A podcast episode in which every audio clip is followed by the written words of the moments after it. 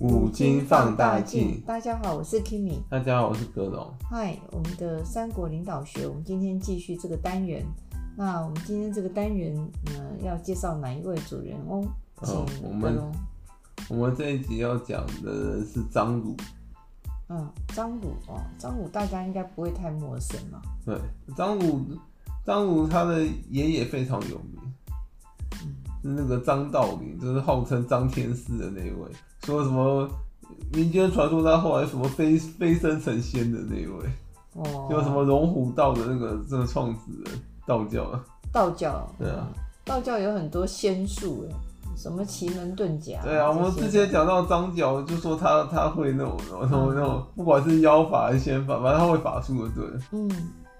然后说他怎么可以傻豆成兵，召唤天雷什么的。那他的爷爷是这个飞飞天变成仙人的，传说的，飞升成仙。飞升成仙哦。对啊。好厉害。嗯，那他是那个五斗米教的一个创办人？我们先讲他生平吧。张鲁他字公齐，他是沛国的丰县人。他最有他比较有名的是他是汉末的诸侯之一。他割据的汉中，他是汉末割据汉中的军阀。嗯哼，汉中就是蜀汉的那个门户，就是那个益州的门户，对。所以说，所以说就是对，所以说后来刘备那个占领益州之后啊，那个汉中因为张鲁投降曹操啊，嗯，那刘备做的第一件事就是把汉中夺回来，不然的话等于说他曹操等于说让他门户大开。嗯，对啊。所以张鲁再厉害，他还是没有曹操的那个势力庞大，最后还是。没有，应该怎么说？这是张鲁可能有他的考量，他比较那个，嗯，没有那么大野心，或者是他他可能怎么讲？其实我是觉得说，他后来是说他是投降朝廷，不过我觉得如果你要投降朝廷的话，不该投降曹操，因为曹操那个其实算伪朝廷。因为皇帝是他他挟持的傀儡啊，表面嘛，表面上他还是。所以你如果真的真的是忠君爱国，不该投降曹操，该去投降刘备，他比较像是汉朝正统。对啊，都说得通啦。所以说，因为那个其实后来证证实了这个那个曹操真的是汉贼，因为他儿子篡汉的。对啊，等于说曹丕篡汉之后，就给他泼了一一。很大的脏水，他也没办法洗，因为他那时候已经死了，洗也洗不掉。啊，张鲁已经死了。或者说曹操已经死了。曹操死了。曹丕后来篡汉之后啊，嗯、那曹曹家就被人家这个认证为汉贼了。嗯，没错。对啊，对啊，对啊。然后他的那些子孙也被诅咒，很、啊、很早就死了。对啊，曹魏后面几代皇帝姓曹的都很短命。就变一堆幼主年幼即位，所以这个司马家才能够篡曹位。后面再有有后面再讲。嗯，所以张鲁他是割据的那个汉末割据汉中的军阀，然后他比较特别，他是五斗米道的那个天师，就是张陵的子孙。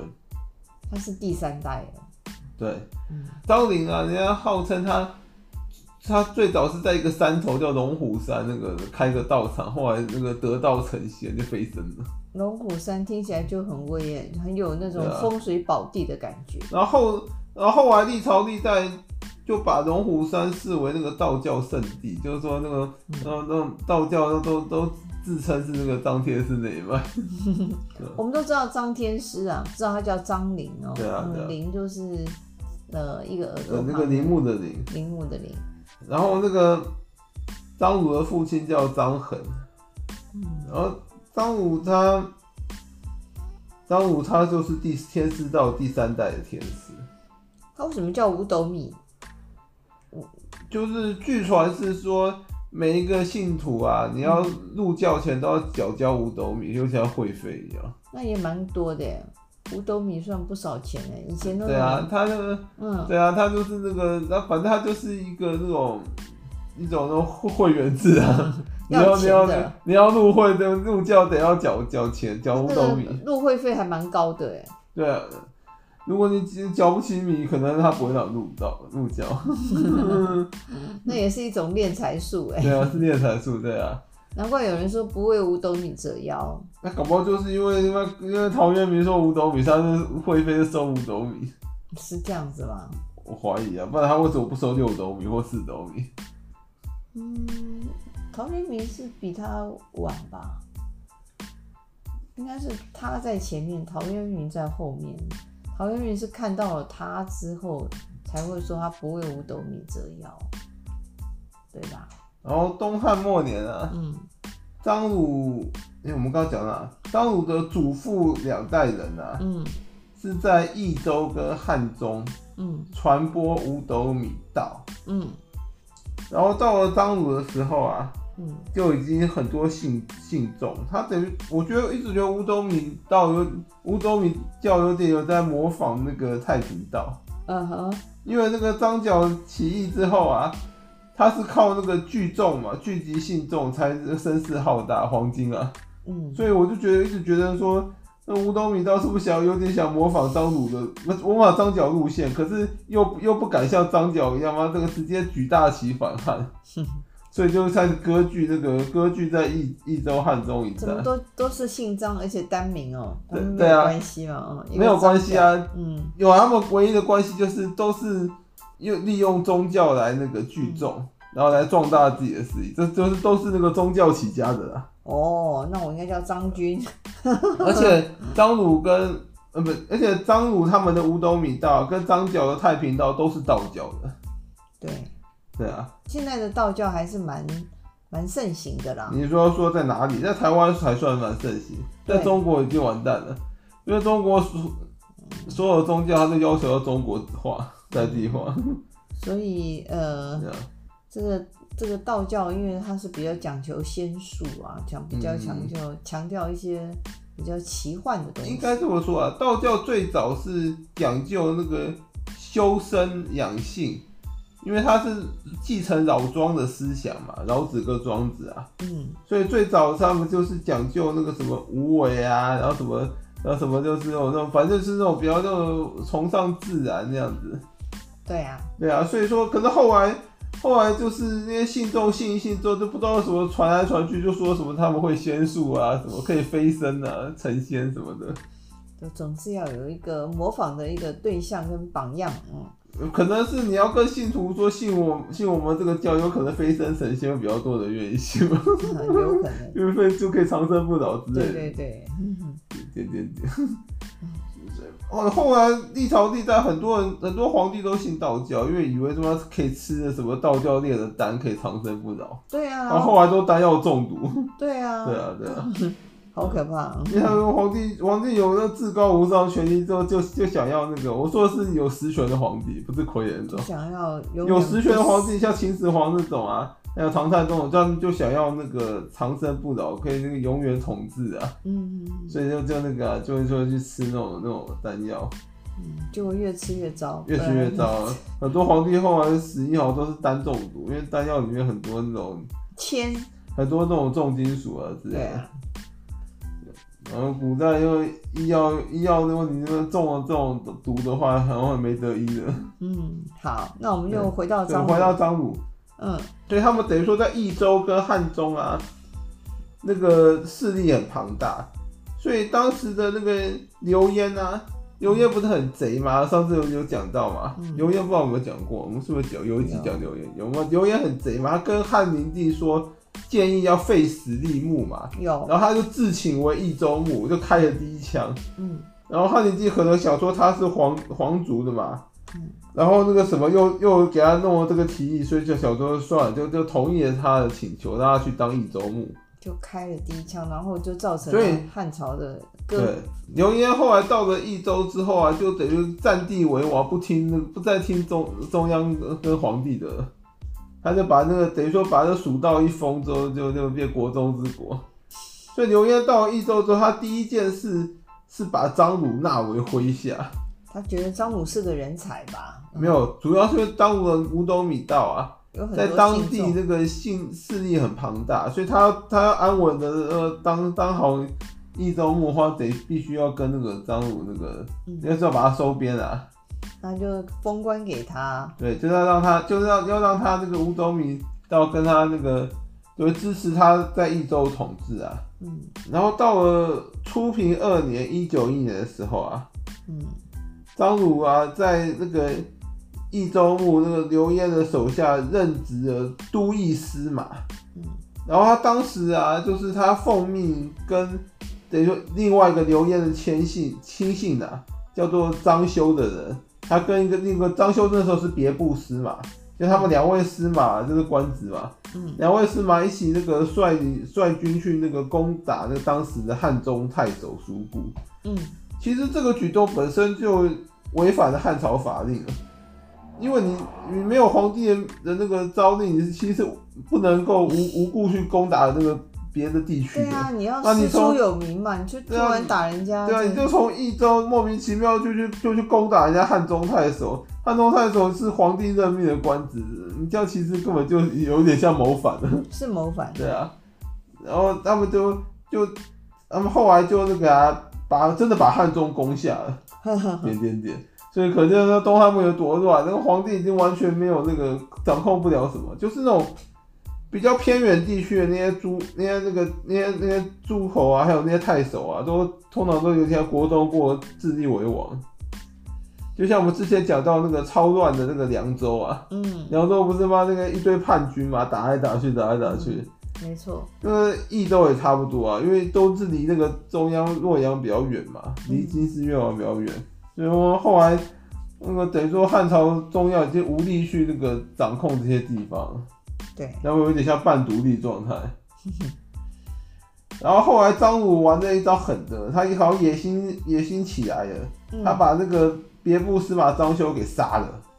有病啊！他们一起打的。没有，因为张修是刘焉的亲信，嗯，等于说是派去监视他的，所以他张鲁后来野心起来，想要独掌汉中。就他不想再听命于刘焉了，他想要自己把汉中当自己的领地，就自己的地盘。对，嗯、他等于说要就是自立为王啊。嗯，所以说那个嘛，所以说那个什么，等于说他他要自立为王，的话第一步要怎么办？就是要把那个什么啊，那个要被他给杀掉。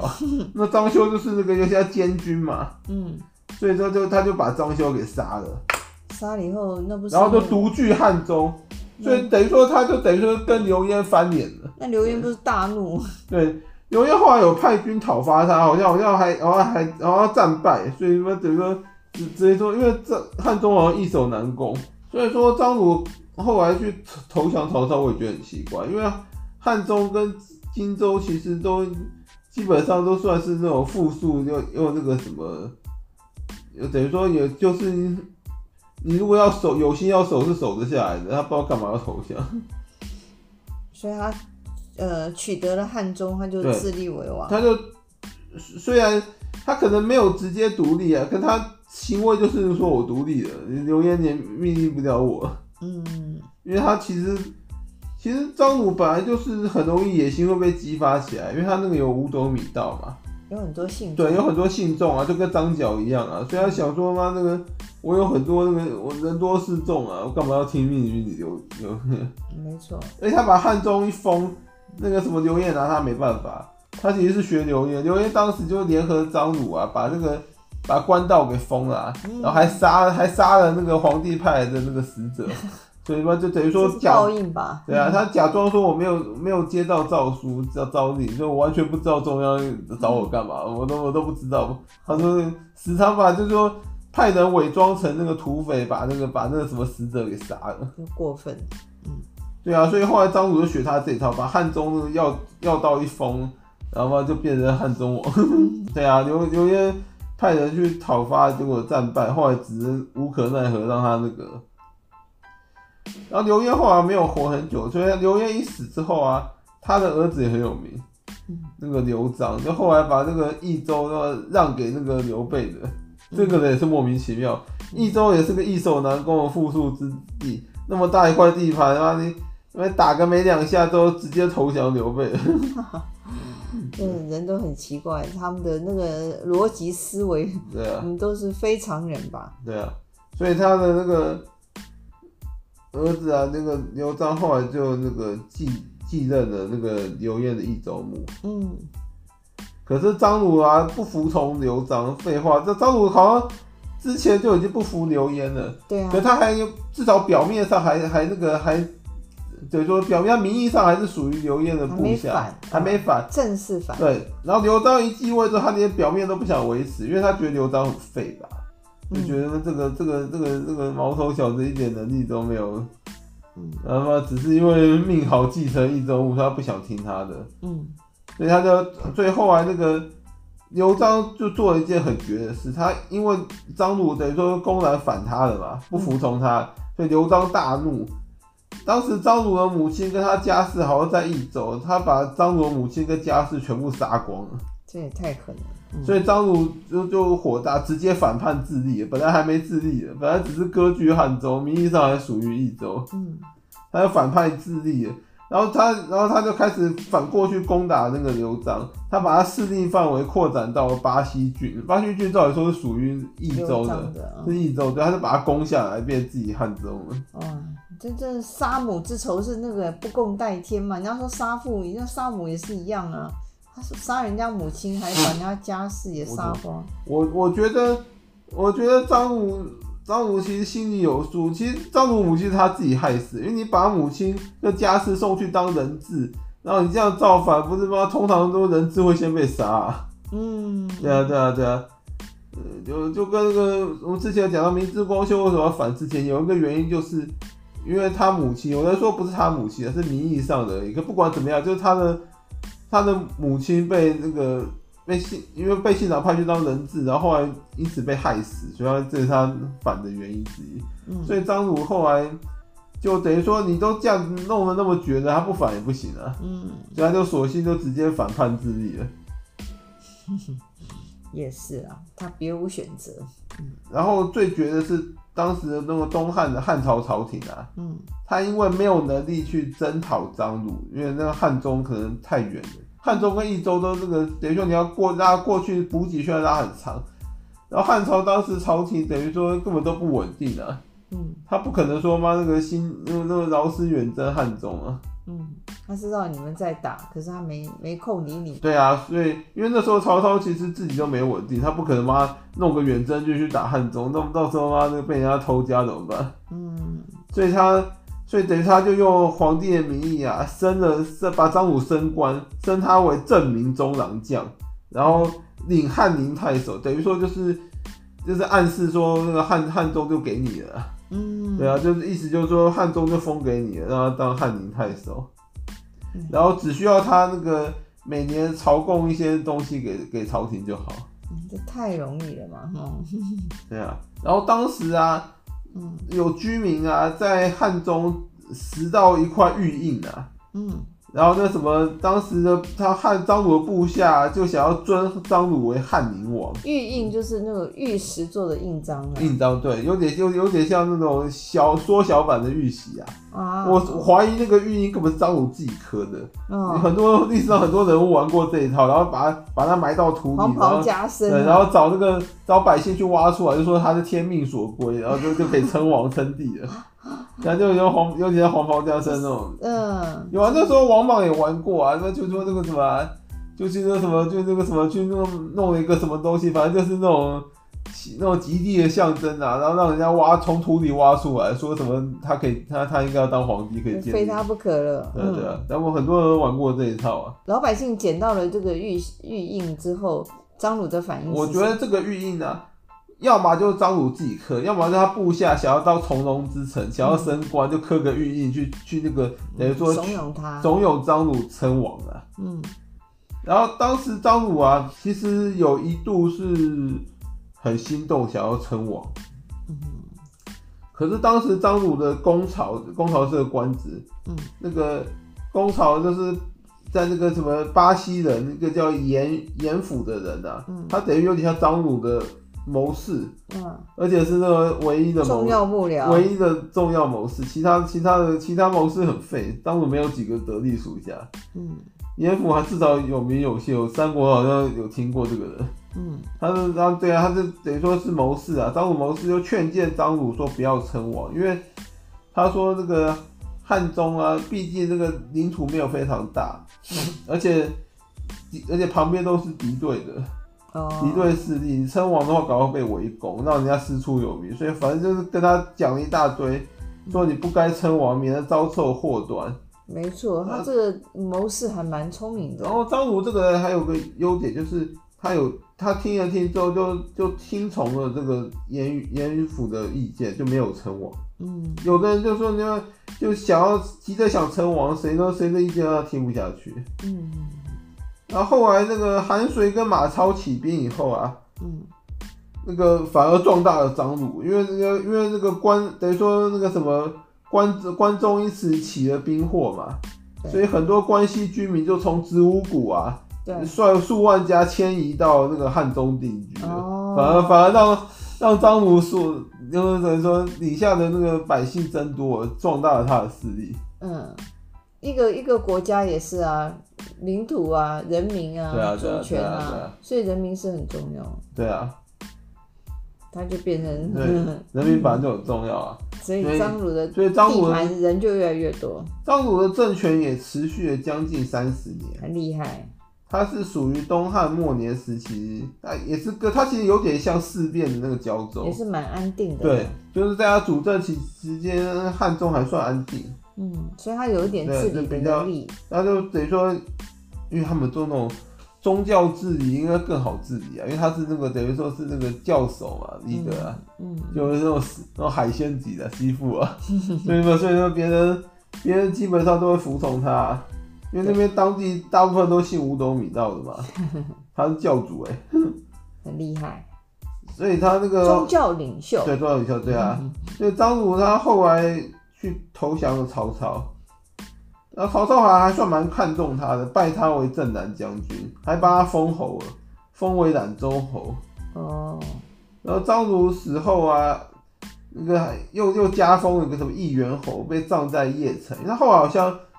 投降曹操之后啊，把汉中交给曹操，他人人他本人是跑去那个那个那个京师那一带去定居了。嗯，对啊，人家跑去那个中原定居就对。嗯，他大概也看破了吧。